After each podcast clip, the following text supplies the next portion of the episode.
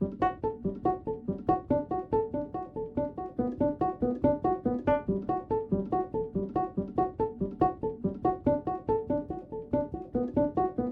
Trip en Occitanie. Un road trip radiophonique en ruralité à la rencontre des acteurs du monde rural. En 2022, le collectif des radios libres d'Occitanie, en partenariat avec la région Occitanie-Pyrénées-Méditerranée, a décidé de traiter sous forme de 12 documentaires inédits les problématiques du monde rural. L'Occitanie reste une grande région rurale. 4 habitants sur 10 précisément, 39% habitent en zone rurale, où le chômage est moins important qu'en ville. Ces 4 habitants sur 10 représentent quelques 2,3 millions de personnes sur la population totale de 6 millions. 92% des communes d'Occitanie, soit près de 5000 d'entre elles, se situent dans l'espace rural. Elles représentent par ailleurs plus de 66 000 km, soit l'immense majorité du territoire régional. Les radios sont sorties des villes pour une virée dans nos campagnes pour recueillir les témoignages des acteurs de nos ruralités, aussi riches que diverses.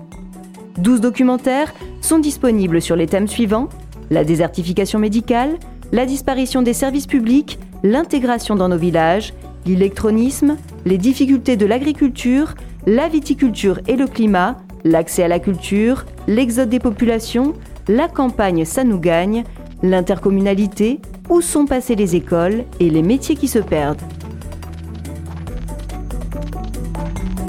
Aujourd'hui, l'intégration dans nos villages. Aussi loin que l'on puisse remonter dans l'histoire de l'humanité, même bien avant l'invention des nations et des États, des humains se sont déplacés d'une région à une autre, d'un climat à un autre, d'un continent à l'autre, poussés par la peur, par la faim, par le désir d'un monde où mieux vivre, ou simplement d'un monde où vivre, et pas seulement survivre. Peut-être aussi simplement poussés parfois par l'envie d'ailleurs, de découverte, d'aventure. Pourtant, il semblerait que depuis des siècles, pour ne pas dire plus, on ne cesse de redécouvrir cette réalité. Ce nomadisme forcé ou choisi, ou les deux à la fois, n'a jamais plus aux sédentaires, installés, qui ont fait de la terre qui les nourrit leur chez eux, se la sont appropriés, en faisant même leur propriété.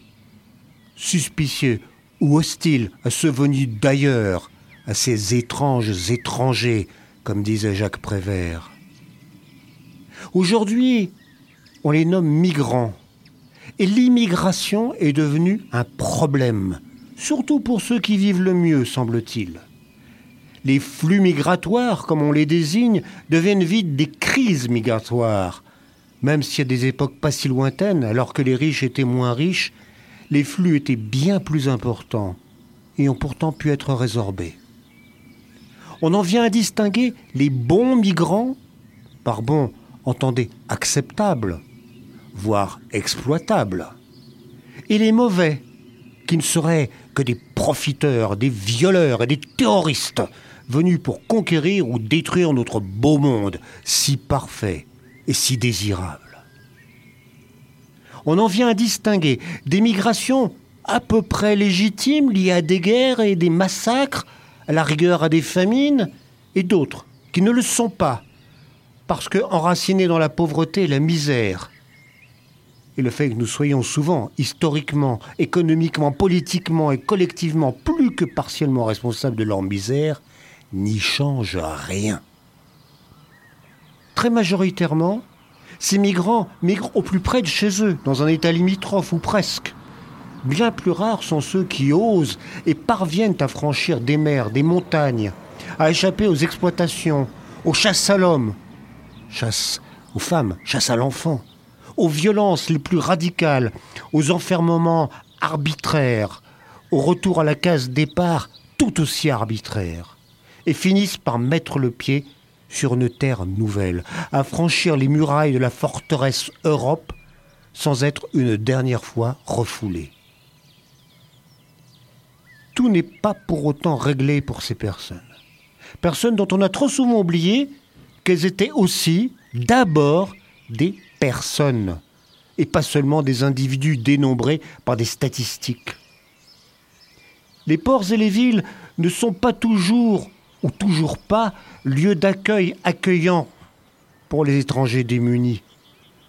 Alors, pourquoi pas les campagnes? L'administration semble de plus en plus tentée par un accueil des migrants devenus primo-arrivants dans le monde rural, dans les petites villes, les bourgs ou les villages de nos campagnes.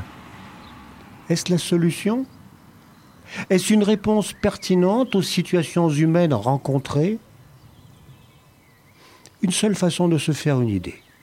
Y aller voir de plus près en rencontrant d'autres personnes, celles qui œuvrent à l'accueil de ces migrantes et migrants. Nous sommes donc allés voir comment cela se passait dans l'arrière-pays héroltais, plus précisément dans le Lodévois Larzac, autour des communes de Lodève, Gignac, Saint-André de Sangonis et Clermont-Lérault. Première rencontre à Lodève avec l'élu en charge de ces questions pour la commune et la communauté de communes. Oui, bonjour, Monique Galéotte, adjointe aux affaires sociales de la ville de Lodève et vice-présidente du CCAS et du CIAS. Donc, dans un premier temps, euh, les réfugiés et les demandeurs d'asile sont accueillis par les CADA, qui sont les centres euh, d'accueil des demandeurs d'asile. Sur l'ODEV, nous, nous disposons de 10 places. Donc, c'est l'État qui centralise et qui répartit en fonction des places. Sur le cœur d'Hérault, euh, il y a 60 places euh, gérées par Adage, l'association, dont la moitié euh, se trouve à l'ODEV. Donc l'ODEV permet d'accueillir ces publics parce que nous sommes une ville à l'échelle humaine avec des structures et des services publics de qualité euh, ce qui, euh, par exemple, la maison de la santé, la maison de la justice et du droit, également une multitude d'associations qui sont très actives, comme l'Encrier, qui œuvre dans l'apprentissage de la langue française et l'accès au droit, euh, l'ATU, euh, qui aide également dans la recherche de logement, et puis le CPH, qui est géré par l'ADAGE, qui est le Centre provisoire d'hébergement. Euh, je dirais que le plus, les plus, ce sont euh, les associations qui sont très actives, les structures, euh, donc les services publics qui permettent une bonne intégration et qui facilitent également ben, leur, leur cheminement dans, dans cette intégration. Les moins, ben, euh, c'est la faiblesse des financements, euh, par exemple pour les heures d'apprentissage euh, à la langue française. La mobilité, effectivement, nous sommes dans l'arrière-pays et si on n'est pas véhiculé, c'est compliqué. et la recherche d'emploi, parce qu'également, ben, pour aller chercher un emploi, il faut être mobile, mobile, pardon.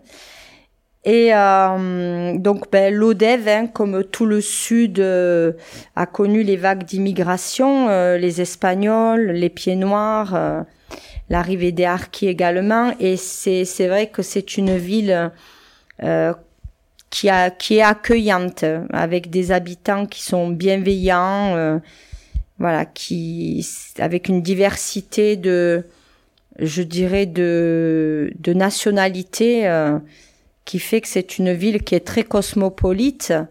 Euh, vous y trouvez eh ben, euh, des personnes qui arrivent du Maghreb, euh, qui arrivent d'Afrique, qui arrivent d'Angleterre, de, de Belgique et de plein d'autres pays. Voilà. Donc c'est une ville où tout le monde je dirais, se dit bonjour. Euh, euh, voilà, tout le monde se respecte et ça, c'est quelque chose d'important. Les politiques, aussi généreuses et légitimes soient-elles ou soient-ils, ne peuvent pas grand-chose sans s'appuyer sur des professionnels ou des militants, voire des professionnels militants ou des militants professionnels. Nous sommes allés rencontrer les uns et les autres à Lodève et Gignac. À l'ODEV, ce sont les professionnels qui travaillent au sein de l'ADAGE, l'association de développement d'animation et de gestion d'établissements spécialisés, l'une des principales associations du champ social et médico-social sur Montpellier. Bonjour, moi je m'appelle euh, Clotilde Delfort, je suis, je suis la responsable, euh, je travaille pour l'association Adage et je suis la responsable des structures d'accueil des personnes en situation d'exil sur le cœur des roues. Euh, nous avons mis en place euh, deux centres. Euh, un centre pour, qui accueille les personnes qui, sont, qui viennent d'arriver en France et qui sont en demande d'asile, c'est-à-dire qui attendent, qui présentent leur requête auprès de l'État français et puis qui attendent la réponse. Et donc ce centre s'appelle le CADA, c'est un centre d'accueil des demandeurs d'asile et il, euh, il est basé euh, sur les villes de Clermont-Lérault, Saint-André et Gignac. C'est un tout jeune CADA. Le, CADA d'origine était à Montpellier et depuis deux ans, euh, nous, nous, installons une antenne sur le cœur des roues. Donc cette structure, le CADA, accueille 60 personnes tout public euh, confondu, 60 personnes en demande d'asile. Et puis ici, à l'ODEV, euh, nous avons un autre centre qui s'appelle le CPH, qui est un centre euh, provisoire d'hébergement pour les personnes étrangères qui ont eu une réponse positive et donc qui ont obtenu la protection de l'État et qui ont donc un titre de séjour, qui, peuvent euh, s'installer, résider en France. Et le travail que nous menons sur euh, l'ODEV, c'est d'accompagner ces personnes dans leur euh, installation et leur insertion sur le territoire français et l'ODEVois en particulier. Et il y a également une soixantaine de personnes. L'adage avait des liens euh, particuliers avec euh, la ville de Lodève, déjà un bon partenariat avec la, ville de Lodève, puisqu'elle euh, avait mis en place il y a quelques années un dispositif qui s'appelle une pension de famille, qui est une structure qui accueille des personnes qui ont eu un parcours, un peu chaotique, qui sont sorties de la rue et puis qui, se, qui réintègrent des, mm, des, logements et une vie euh, un peu plus stabilisée. Et donc on avait été très bien accueillis par euh, la ville de Lodève et la communauté de communes du lodève larzac Et donc ça nous a incité à, continuer ce partenariat. On est allé les rencontrer, on leur a proposé de, de, de, monter ce centre et on a été tout à fait bien accueillis. Et mm, donc on continue dans cette lancée de d'installer un pôle euh, asile sur le cœur roues. Et donc en ce moment, on fait les mêmes démarches auprès de la ville de Clermont, euh, Saint-André et Gignac.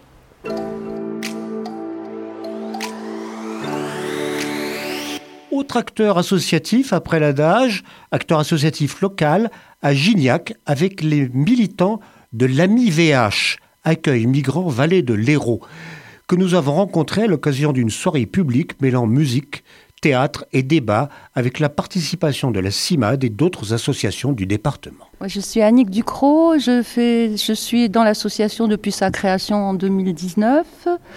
Euh, donc c'est vrai que j'ai voulu m'impliquer euh, auprès des migrants parce qu'il n'y avait rien qui se faisait sur notre coin.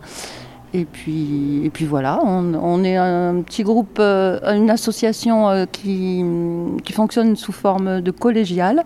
Donc en fait, il n'y a pas de président et du coup, euh, tout le monde fait un peu tout et ça fonctionne assez bien. ben, donc l'association a été créée en 2019. Au début, c'était un collectif qui s'est réuni euh, à la bibliothèque en 2018, je crois que c'était novembre ou décembre 2018. Et puis euh, pour fonctionner, c'est vrai que déjà pour avoir une salle comme ça, il faut une assurance et on est obligé euh, d'être association. Donc euh, voilà, donc on intervient sous différentes formes, comme Jacques l'a dit. on peut héberger temporairement des personnes. on peut les aider sous, selon les compétences de chacun, tout le monde n'est pas toujours compétent, mais euh, au niveau juridique, euh, on peut les aider euh, pour trouver des, vêtements, enfin, de plusieurs manières, tout simplement, ou aussi tout simplement les emmener au cinéma ou, à la piscine, ou tout simplement vivre avec eux, essayer de vivre avec eux. Et, notre principal problème, en fait, c'est le logement. Donc, en 2020, on a monté une opération qui s'appelle l'opération 100 pour 1, afin de financer un logement pour pouvoir loger des personnes migrantes. donc, pour le moment, on a euh, une trentaine de donateurs et à peu près 345 euros par mois qui permet d'aider à loger une famille avec euh, deux enfants. Alors moi je m'appelle Anaïs Leboeuf, j'ai rejoint l'association parce que je suis arrivée, euh, à, Gignac il y a peu de temps, il y a deux ans et à ce moment-là j'ai eu tout de suite envie à la foire aux assauts de rejoindre une association qui s'occupait de l'accueil des migrants pour agir de manière citoyenne à, les accueillir. Voilà.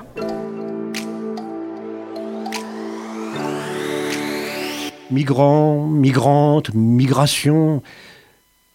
Mais qui sont juste ces personnes? Est-il seulement possible de les catégoriser? Ben, Je pense qu'il n'y a pas de profil type euh, des, migrants, migrantes à leur arrivée. C'est ce qui, c'est ce qui rend aussi chaque rencontre particulière.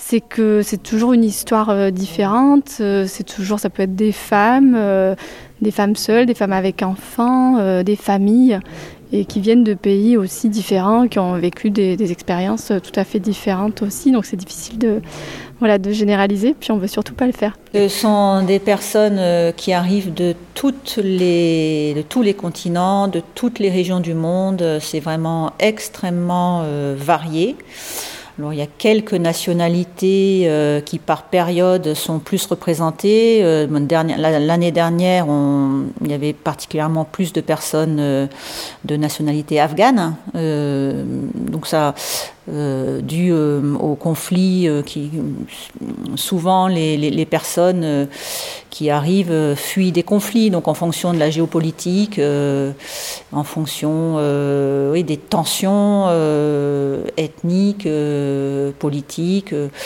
Euh, les ressortissants de certaines régions vont être plus représentés, mais on accueille aussi bien euh, des personnes d'Asie que d'Afrique subsaharienne, des personnes de la péninsule arabique sur les conflits syriens, mais également aussi des personnes d'Amérique du Sud, vraiment Venezuela, Pérou, Colombie. Euh, toutes, euh, toutes, origines et euh, tous profils sociaux confondus. La, demande d'asile, c'est vraiment une coupe longitudinale dans la société. On accueille des personnes de tous niveaux sociaux, du recteur, directeur d'université à l'enfant des rues. C'est vraiment extrêmement diversifié. On accueille principalement, oui, en majorité des familles avec enfants euh, et également des jeunes majeurs. Mais euh, les jeunes mineurs qui arrivent sans famille sont pris en charge par d'autres structures, par le département en particulier. CADA, CPH, réseau associatif, que font-ils au juste? Le travail le plus connu, euh, ça va être le travail peut-être du CADA, parce que ce sont les personnes qui sont en demande d'asile. Euh, et peut-être un travail qui est un peu moins connu, c'est le travail qui est fait au CPH et qui est vraiment le travail euh, dans, une, dans un deuxième temps euh, d'accompagnement des personnes réfugiées. Parce qu'une fois qu'on a obtenu le statut de réfugié, euh, c'est pas gagné. Enfin, tout est, en fait, tout hmm. est, reste à faire. C'est pas parce qu'on a le droit de séjour en France que, que la vie, euh, que les portes s'ouvrent et que la vie se déroule. Il y a vraiment euh, un énorme euh, chantier à, et un long chemin à parcourir. Et donc ce travail qui est fait par les CPH est vraiment très important et un, un peu moins connu. Donc je m'appelle Léa Prunier, je suis travailleuse sociale au centre d'accueil de demandeurs d'asile du Cœur d'Hérault donc sur les villes de Lodève, Clermont-Lérault, Saint-André et Gignac. Donc du coup, euh, voilà, on accueille donc 60 personnes qui sont en demande d'asile et donc qui sont hébergées euh, au CADA tout le long de leur procédure d'asile. Donc ensuite l'accompagnement, euh, donc il est donc principalement centré sur sur l'asile, donc sur toutes les, les démarches liées aux entretiens à l'OFPRA, donc à l'Office français de protection des réfugiés et apatrides, qui est l'instance qui va étudier la demande d'asile des personnes. Et ensuite, lorsqu'il y a un premier rejet à l'OFPRA auprès de la Cour nationale du droit d'asile, la CNDA. Donc voilà, on, accompagne euh, à préparer les personnes à ces entretiens, à expliquer euh, le cadre de l'asile en France, quelles euh, questions peuvent leur être posées, comment va être étudiée leur demande et un petit peu qu'est-ce qui est attendu d'eux dans ces entretiens. Avant, j'étais à Marseille. Et avant, en Italie. En Italie, j'ai passé huit mois. On m'a proposé un contrat de travail. Il fallait donner 4 000 euros. J'ai donné les sous. Mais le contrat n'était pas bon. J'ai pris un avocat, 2 000 euros de plus. Et ça n'a rien donné. L'entreprise n'existe pas. Le patron ne répond plus. Moi, j'ai perdu les 6 000 euros et voilà. J'essaye d'oublier, mais ça reste là. Pour 6 000 euros en Tunisie, t'as un partenaire comme il y a là dans la moi, j'ai perdu les 6 000 euros et je suis venue en France. J'ai pas tué, pas volé, pas frappé, rien fait de mal. Pourquoi on nous enferme comme ça? Les personnes qui donc, déposent une demande d'asile en France, elles ont donc des euh, conditions matérielles d'accueil. C'est ce qui leur permet d'avoir accès à l'hébergement, donc au centre d'accueil pour demandeurs d'asile, et avec lesquelles elles ont aussi une, euh, une allocation, donc une allocation pour demandeurs d'asile, qui est à hauteur de 200 euros pour une personne seule et qui ensuite est de 100 euros supplémentaires par personne, c'est-à-dire par exemple une famille de 4, euh, euh, elle a 400 euros. donc c'est c'est très peu, c'est de la survie euh, et en plus euh, ils n'ont pas d'accès à l'argent liquide, donc y a seulement, ils peuvent seulement payer euh, par carte bancaire, donc ce qui limite aussi, enfin voilà, ce qui limite le, paiement pour acheter des, choses moins chères. Et et après, il y a aussi euh, un partenariat avec tous les euh, réseaux associatifs comme le Secours Populaire et les Restos du Cœur pour voilà, permettre aux gens de pouvoir avoir des, euh, des denrées alimentaires et à moindre frais, voire gratuitement, voilà, pour, pouvoir se nourrir. Euh, il y a aussi un droit à la santé qui est limité parce qu'il y a une carence. En fait, ils ont trois mois de carence, donc c'est-à-dire qu'ils doivent attendre trois mois de présence sur le territoire pour déposer une demande auprès de l'assurance maladie pour avoir la complémentaire santé solidaire. Et du coup, pendant ces trois mois, le seul accès qu'ils ont pour, euh, se, pour se soigner, c'est d'aller à la permanence d'accès aux soins santé euh, qui est à l'hôpital de Montpellier. Donc euh, voilà, ce qui, euh, ce qui limite, euh, enfin, donc c'est ça, ou les urgences, quand vraiment, parce que la passe, ben, ils sont aussi débordés, forcément. Et, et, voilà, ça arrive qu'une dame passe la journée aux urgences et qu'elle sort avec une ordonnance de médicaments, mais, mais elle ne peut pas aller chercher les médicaments parce que la passe est fermée. Donc du coup, elle doit attendre le lendemain pour retourner à la passe à Montpellier pour aller chercher les médicaments. Donc ça, bon, ça, ça, ça, dure que pendant les trois mois. Après, une fois qu'ils ont l'assurance maladie, voilà, c'est beaucoup plus simple grâce au partenariat qu'on a sur l'ODEV. Mais euh, ça, c'est aussi quelque chose qui est, euh, qui, est une difficulté. Euh. mais heureusement qu'on on travaille avec une infirmière en santé globale qui permet de, qui intervient sur la structure et qui permet de, débroussailler un petit peu tout ça, de pouvoir rencontrer les, gens euh, et déjà des fois faire des premières orientations santé euh, quand il y a des, euh, quand il y a des urgences, quand il y a des choses à, traiter rapidement.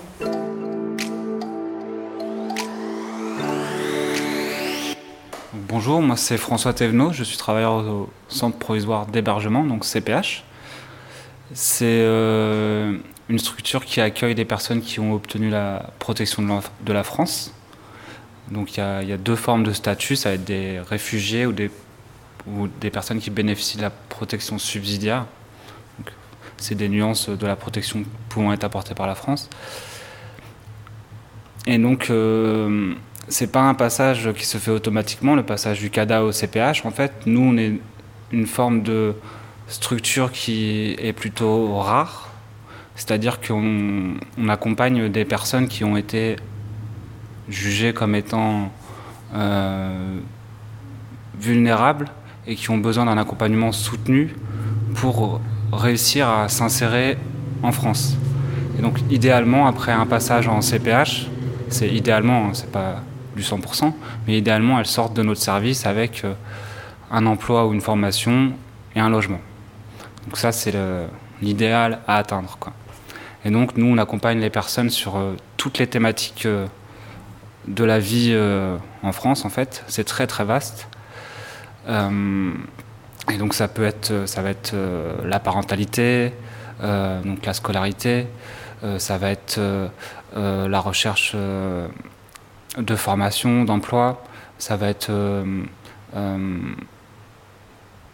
comment dire euh, ça va être réfléchir à la suite, après un hébergement, quel type de logement serait adapté aux besoins de la personne, à ses envies. Et donc, ce qui, l'enjeu dans toutes ces thématiques autour de l'insertion en France, c'est de trouver un équilibre entre les problématiques des personnes, et euh, leur intégration.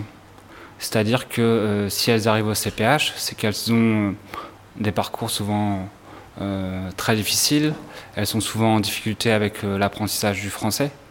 Donc on a beaucoup de personnes qui, qui n'ont par exemple jamais été à l'école dans leur pays, et du coup elles sont face à l'écriture partout autour d'elles, mais elles ne savent même pas écrire dans leur propre langue. Du coup y a elles ont plein de barrières en fait qui sont petit à petit à, démonter pour avancer c'est extrêmement long. Euh, et par rapport aux Français notamment, elles bénéficient toutes de cours de français dans le cadre euh, de leur parcours d'intégration. Euh, quoi dire de plus? Du coup, le quotidien pour nous, c'est très très varié au CPH parce que, comme je le disais, c'est un accompagnement qui est global. Et par exemple, dans la même semaine, on peut être amené à, comment dire, à faire un accompagnement euh, médical pour quelqu'un qui euh, euh, doit se faire opérer des épaules. ensuite, enchaîner avec expliquer ce que peuvent être les frais de rejet sur un compte en banque.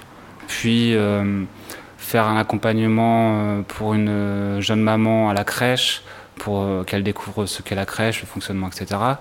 Puis travailler sur un dossier de réunification où ça va être une mère de famille qui a laissé des enfants au pays et du coup il y a tout ce parcours administratif à, comprendre, à expliquer, à mettre en place. Donc c'est très très varié. Euh, et donc ça va être de l'accompagnement, comme on a dit plus tôt, de personnes euh, issues de milieux, de milieux, sociaux très très différents.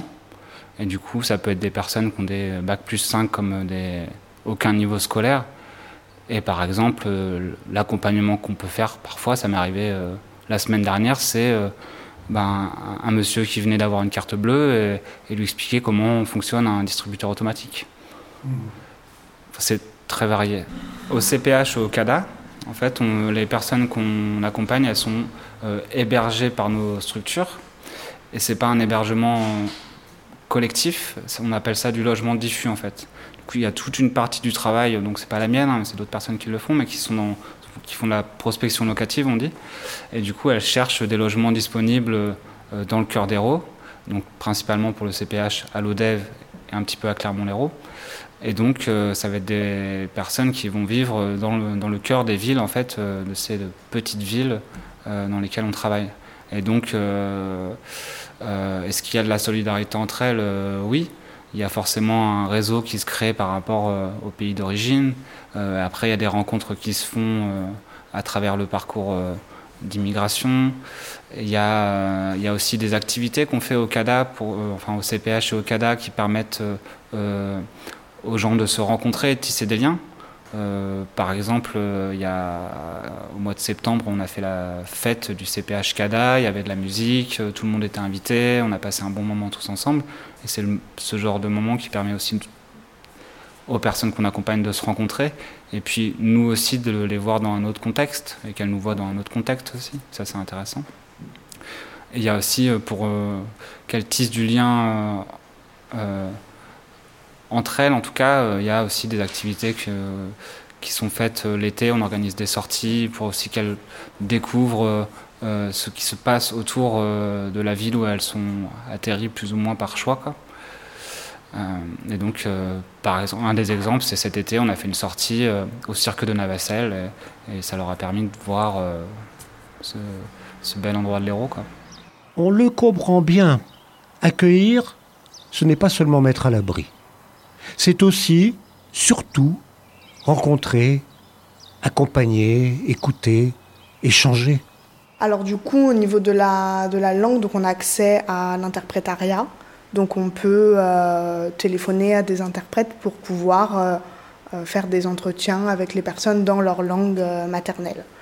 Et sinon, après, parce qu'on n'a pas toujours accès à, des interprètes, et, donc au quotidien, on se débrouille un petit peu avec ben, Google Traduction, avec des gestes, enfin, on, apprend à parler aussi un petit peu différemment, enfin, à simplifier euh, au maximum pour que les personnes essayent de, euh, de comprendre. Et après, pour les choses, euh, bien sûr, importantes, on, a accès à l'interprétariat, donc on passe par des interprètes. Les personnes nous racontent leur histoire, pourquoi elles ont, pourquoi elles ont quitté leur pays, pourquoi elles demandent l'asile en France. Et, et voilà, là, on est aussi confronté à, donc, des, histoires de, violence et, euh, et, donc, du coup, qui sont euh, très dures à dire. Il y a des personnes pour qui euh, c'est c'est compliqué de, de, parler, d'expliquer. et, et donc, voilà, ça, c'est aussi un travail ben, qui vient aussi par le, lien de confiance qui met du temps, des fois, à se créer avec, avec certaines personnes. Et après, il y a aussi euh, euh, au niveau culturel, euh, donc l'asile en France, c'est un, cadre bien précis et, et où des fois, ben, les, histoires des, des personnes sont... c'est un peu compliqué à expliquer que c'est...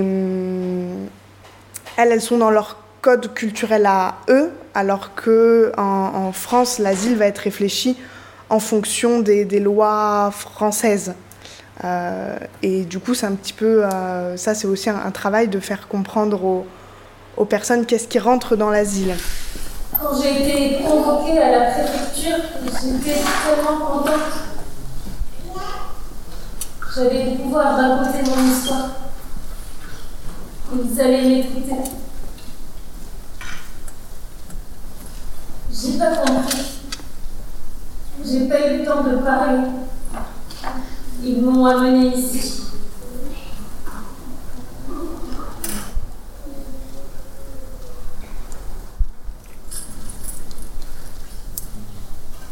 Ici, je ne connais personne. Dans le bâtiment des femmes, il n'y a que moi. Je suis toute seule toute seule, toute la journée. Quand tu es toute seule toute la journée, tu n'arrêtes pas de penser à des choses. Tu comprends? Je ne sais pas si je vais tenir, ça vaut le coup. Je n'ai plus d'énergie. Je suis fatiguée.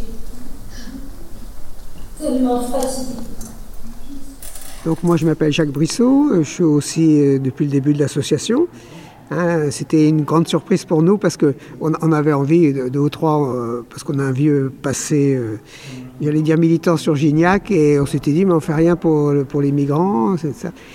Donc comme ça, on a demandé à la, médiathèque de bah, s'ils pouvaient organiser une soirée. On s'est retrouvé combien que 70 ou 80 personnes. C'était vraiment très étonnant parce qu'on avait fait quelques tracts. Et du coup, euh, voilà, c'est vrai que après, donc c'était en 2019. Et ben oui, comme l'a dit Annick, c'est vrai qu'on fait un peu tout ce qui se présente à faire, quoi, parce que c'est vrai que euh, chaque migrant arrive avec ses, propres besoins. Je veux dire, euh, voilà, ils ont des besoins différents, euh, financiers, d'hébergement, mais ils ont des besoins humains aussi, personnels, de langue, d'administration. C'est différent à chaque fois. Donc, bah, en fonction des, compétences et des envies de chacun, bah, on essaye de répondre au maximum à ses besoins. Et puis aussi, d'ailleurs, par-dessus tout, aussi de, de créer des liens avec, avec eux, des liens d'amitié finalement. Et c'est vrai que ça s'est quand même fait, parce que j'allais dire que tous les migrants vraiment qui sont installés ici sur Juniac, c'est devenu quelque part des amis. Quoi. Enfin, Le nom de l'association, donc, c'est Ami VH, donc accueil migrants vallée de l'Hérault. Donc ça porte, ça dit bien ce que ça veut dire quand même. la vallée de l'Hérault étant la vallée de l'Hérault, voilà, c'était tout le parcours, mais c'est assez souple par contre, on va quand même, on va quand même assez loin de l'Hérault.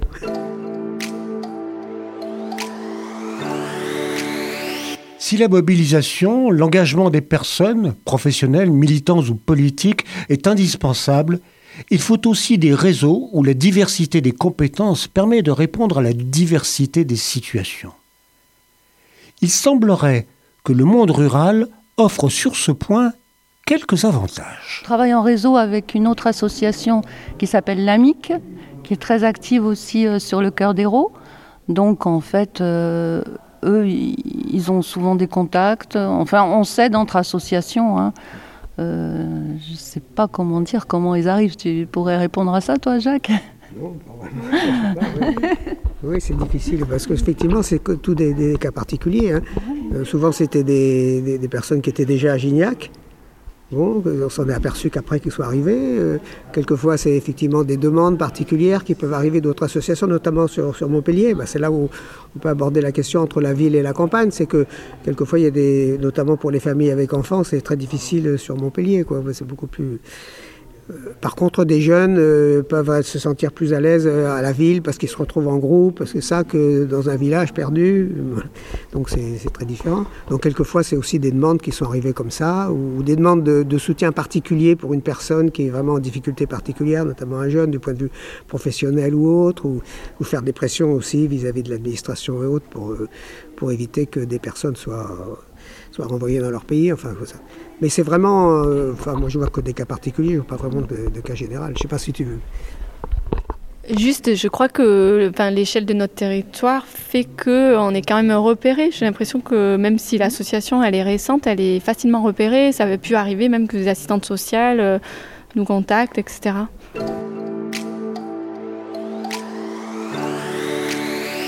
Euh, alors moi, ce qui m'a donné envie de rejoindre AmiVH, c'est parce que j'ai travaillé comme euh, travailleuse sociale pendant euh, presque une quinzaine d'années à Montpellier et dans une association qui accueillait des mineurs non accompagnés et qui a été fermée faute de, faute de financement public, enfin plutôt pour une volonté politique, euh, de, parce que l'association était jugée militante. Parce qu'aujourd'hui, euh, de permettre à des enfants d'accéder à leurs droits, c'est jugé euh, militant. Donc c'est vrai que pour moi, il y a un recul des droits qui est, euh, terrible.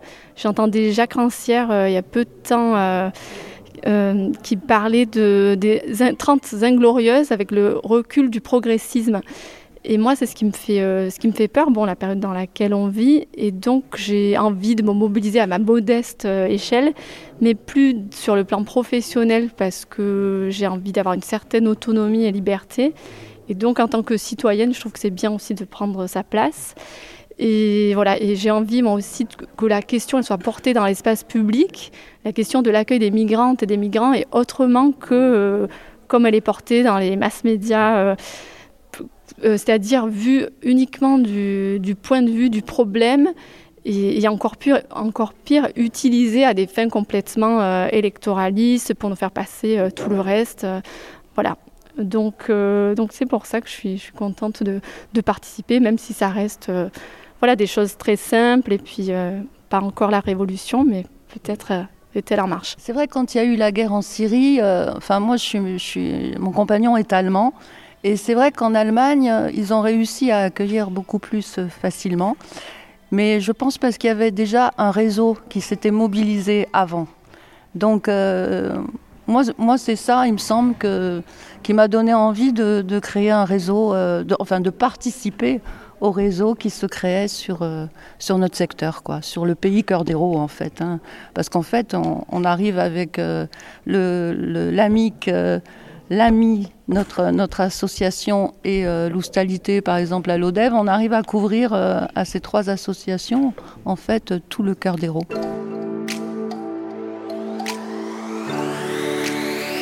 Moi, avant de. J'étais avocat dans le, dans le temps, et c'est pareil, professionnellement, j'étais porté aussi quand même vers la défense des, des migrants aussi, parce que voilà, c'était quelque part, euh, il y a quand même une, inégalité qui est tellement flagrante. C'est-à-dire que quand on voit des familles, par exemple, qui, arrivent ici, ou des, jeunes, beaucoup, qu'on voit, mais on, les voit souvent euh, quasiment dans des tentes. En tout cas, il y a un endroit de Montpellier où ça, il y a des gens, qui, des familles qui ont vécu sous tente tout, l'hiver. Euh, tout le monde pouvait les voir. C'était dans un quartier relativement passant.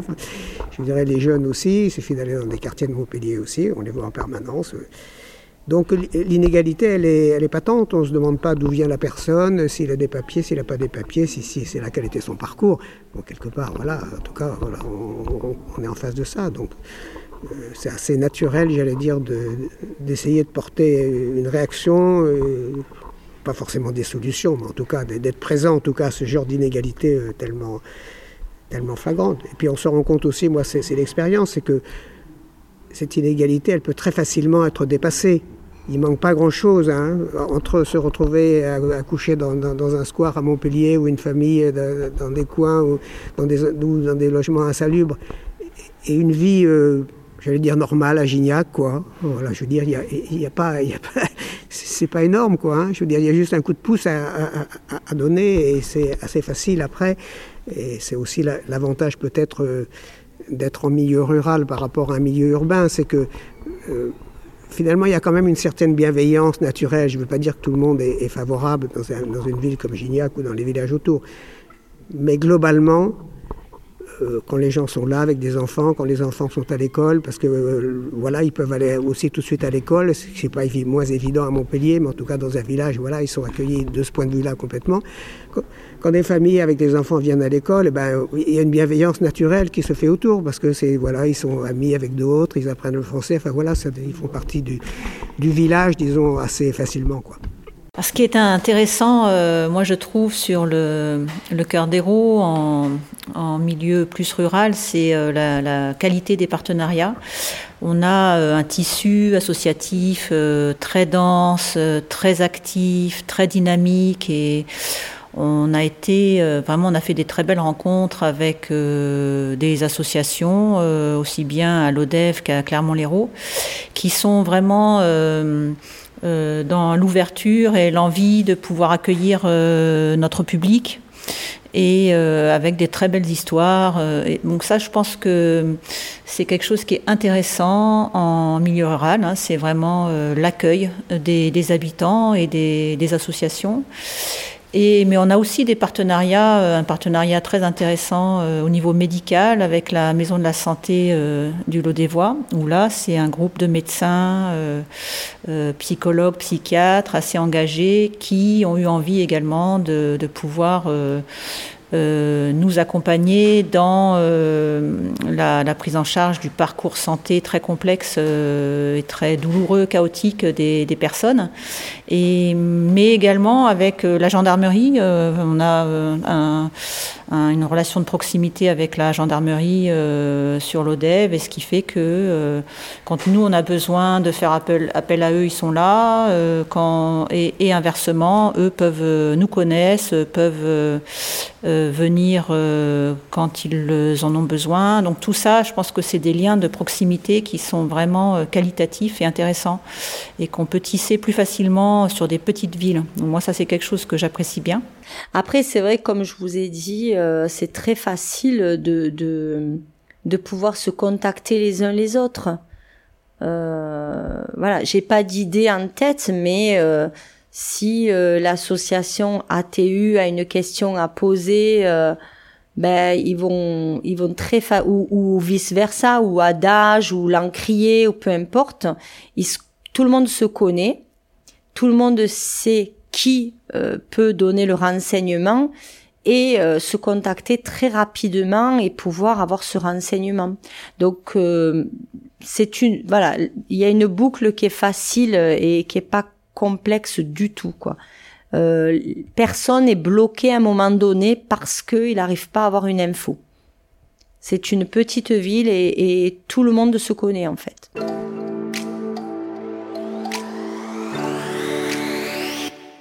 La proximité des acteurs est donc importante, mais suffit-elle à réellement faciliter l'accueil?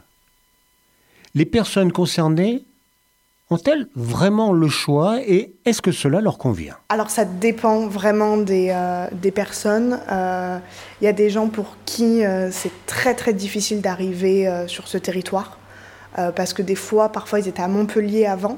Parce que des fois, avant d'arriver en CADA, ils sont dans des KS, des centres d'accueil et d'examen des situations. Et donc, il y en a un euh, à Montpellier et, euh, et, à Toulouse. On a des fois, avant d'arriver, d'être orientés en, au CADA, ils étaient déjà dans une grande ville. Et donc, d'arriver sur un territoire comme Clermont-Lérault, euh, Lodève, Saint-André, euh, des fois, le, choc est un peu. pour certaines personnes, c'est très. Enfin, c'est très compliqué. Moi, j'ai accompagné des personnes que j'allais chercher à Montpellier qui pleuraient dans la voiture et qui arrivaient à Juvignac me disaient Mais où est-ce que tu m'emmènes? C'est trop loin. Donc, euh, ça, ça demande aussi, je pense, un, un, temps euh, en plus. Euh, parce que ça implique pour moi le, le, territoire rural au début de beaucoup voir les personnes pour que justement elles se sentent pas isolées. Donc d'aller les voir à domicile, de leur donner des rendez-vous et de les mettre en lien avec euh, les, les, associations du territoire pour qu'elles puissent rencontrer d'autres personnes et, euh, et, aussi avec les, autres personnes présentes au CADA, avec la communauté. Voilà, souvent on nous demande oui, est-ce qu'il y a quelqu'un d'autre de tel pays? Et, nous on demande bien sûr toujours avec l'accord de, des personnes s'ils peuvent s'échanger les numéros et, euh, et ça c'est après ça les, ça les aide de, de créer du lien avec avec la communauté. Mais c'est vrai que souvent, au, début, euh, d'arriver euh, en, milieu rural, euh, c'est compliqué. J'ai l'impression que l'intérêt pour certaines personnes d'arriver dans une petite ville comme l'Odev, c'est aussi d'arriver dans un lieu qui soit tranquille, où il y a un rythme qui soit moins soutenu que dans les grandes villes. Et parfois, après certains parcours où elles ont rebondi à droite à gauche, elles ont traversé des centaines de, des centaines de kilomètres pour arriver jusqu'en France pour certaines personnes qui ont besoin justement de ce temps de pour euh, se reconstruire et s'insérer petit à petit, ça leur fait du bien et il y en a qui sont très contents du coup d'être dans l'endroit où il y a euh, une vie euh, moins virulente que dans la grande ville. Quoi. Après, euh, un, des, vraiment des grands problèmes énormes en milieu rural et particulièrement ici, sur le cœur des Raux, c'est le transport public. Il n'y a pas de transport public, il n'y a pratiquement pas de transport public. Donc, euh, les personnes qui sont hébergées ici euh, à l'ODEV, à 18h, 17h30, elles peuvent, elles, elles peuvent plus prendre le bus, elles peuvent plus bouger de l'ODEV, il n'y a plus de bus. Donc, quand on a des personnes de Clermont-Lérault de Clermont qui doivent venir sur l'ODEV ou de l'ODEV sur Clermont-Lérault, c'est pareil, à 17h, il n'y a plus de liaison de bus. Donc, comment on fait? Comment, comment on fait pour, euh, pour travailler pour ces personnes? Comment elles font pour euh, se rendre à un travail, à des rendez-vous médicaux, administratifs euh, à des rendez-vous en préfecture sur Montpellier? On a quand même des besoins de faire des allers-retours sur Montpellier régulièrement il y a vraiment un tissu de transport public qui est déficient, quoi. Donc, euh, euh, enfin, en tout cas, qui est très pauvre. Donc, euh, ça, c'est un, un réel problème. Oui, justement, c'est un, un, souci sur notre secteur. C'est pour ça qu'on recherche plutôt des logements sur Gignac, Clermont-Lérault, Saint-André. Parce que, par exemple, on avait trouvé un logement l'hiver dernier à Montpérou. Euh, les propriétaires, ils étaient d'accord hein, pour louer. Euh, on aurait pratiquement eu l'argent, ça aurait été un peu dur. Mais par contre, on n'a pas trouvé, même en, se faisant aider par le CADA, on n'a pas trouvé euh, de personnes qui veulent s'installer à Montpérou parce qu'il n'y a pas assez de transport en commun en fait. Et ils sont obligés, c'est vrai, d'aller souvent sur Montpellier et, et, et ça s'est pas fait. En fait, je pense que l'appartement, il a été loué peut-être à des personnes ukrainiennes quand même je pense. Hein. On n'a pas eu trop de nouvelles depuis, mais on a raté un appartement à cause de ça.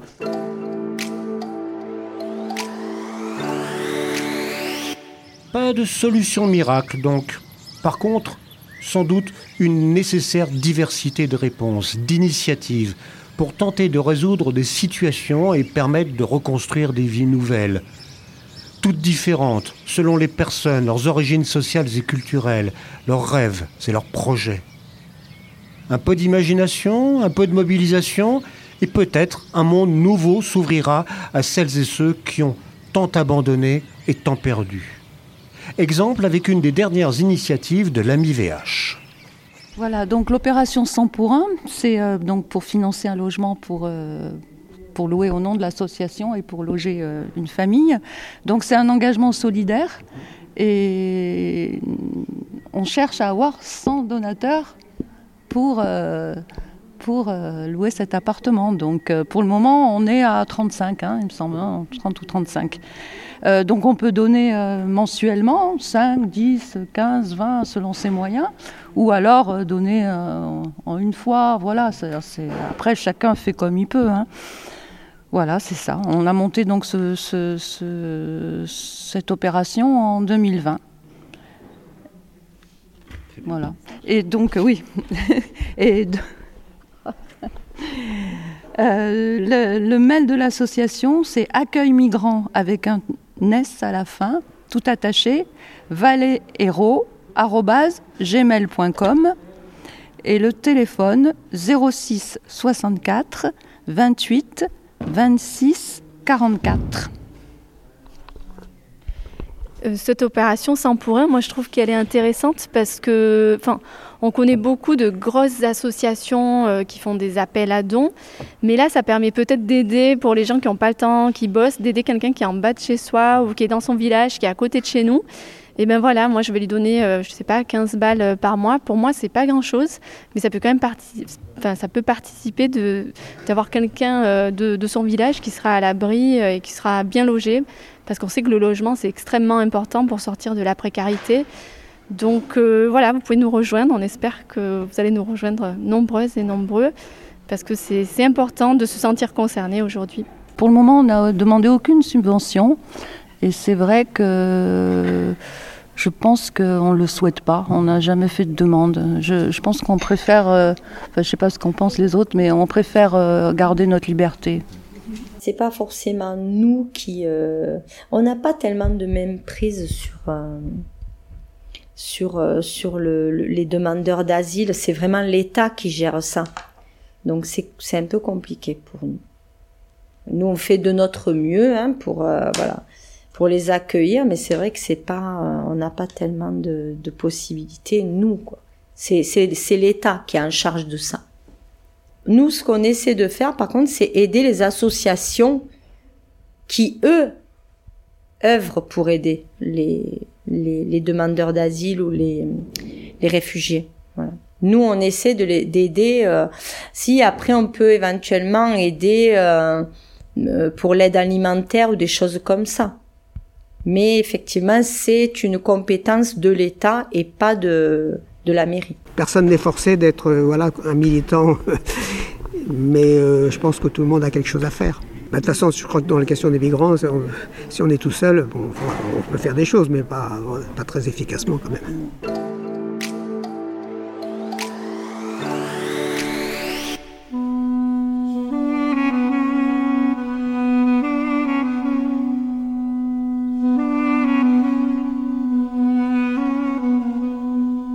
Ils immigrent, sans bagages, sans visa, sans billets d'avion sans avoir la chance d'agiter leurs mains avec un mouchoir blanc ou de promettre à leur chair de revenir. Sans valise, sans brosse à dents, ni pâte à raser, sans savon ni parfum, ils immigrent.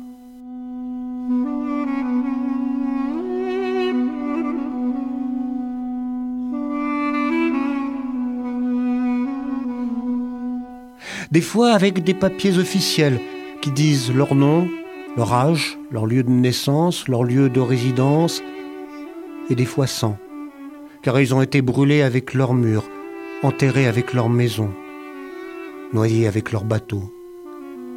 Ils immigrent, avec leur cœur troué par les balles de la peur, leur peau abîmée comme les feuilles des passeports mouillés. Ils immigrent, avec sur leur dos leurs enfants, leurs vieillards et leurs soucis. Dans leur poche, la place laissée vide par la clé de leur maison, perdue.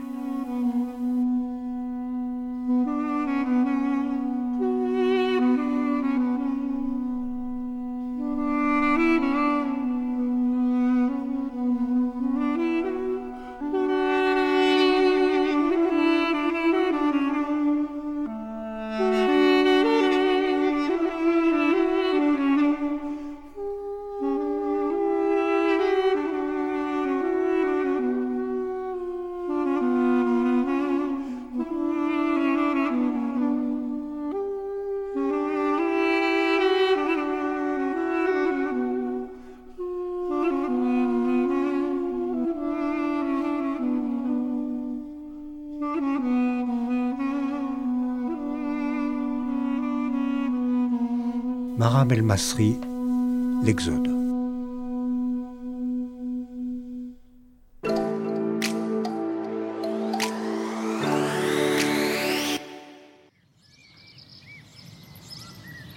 C'était monde rural, monde d'accueil Avec un point d'interrogation. Nous aurions aimé vous faire entendre les voix des premiers concernés, les personnes accueillies elles-mêmes. Mais celles que nous avons croisées n'ont pas souhaité témoigner, notamment par besoin de discrétion au regard de leur situation. Nous aurions aussi souhaité avoir le point de vue de la CIMAD, mais nous ne sommes pas parvenus à caler une rencontre. Ce sera pour une autre fois. De remerciements vont aux professionnels de l'adage, Clotilde Delforge, directrice du CADA Centre-Héros et du CPH de l'ODEV, Léa Prunier, travailleuse sociale au CADA du Cœur d'Hérault, François Thévenot, travailleur social au CPH de l'ODEV. Également aux militants de l'AMIVH à Gignac, Annick Ducrot, Adnan Keboeuf et Jacques Brissot. Sans oublier Monique Galéotte, élue de la municipalité de Lodève. Les extraits que vous avez pu entendre de théâtre, c'était au cours de la soirée proposée par les militants de Gignac, et c'était Céline Mingui de la compagnie des Nuits Partagées. Un magazine réalisé par Bruno Bertrand et Marcos Sorguin pour Divergence FM.